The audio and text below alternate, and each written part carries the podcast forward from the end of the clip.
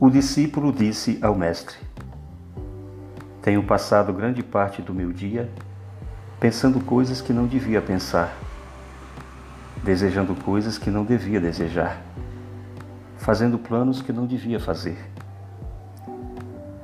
O mestre convidou o discípulo para um passeio na floresta perto da sua casa.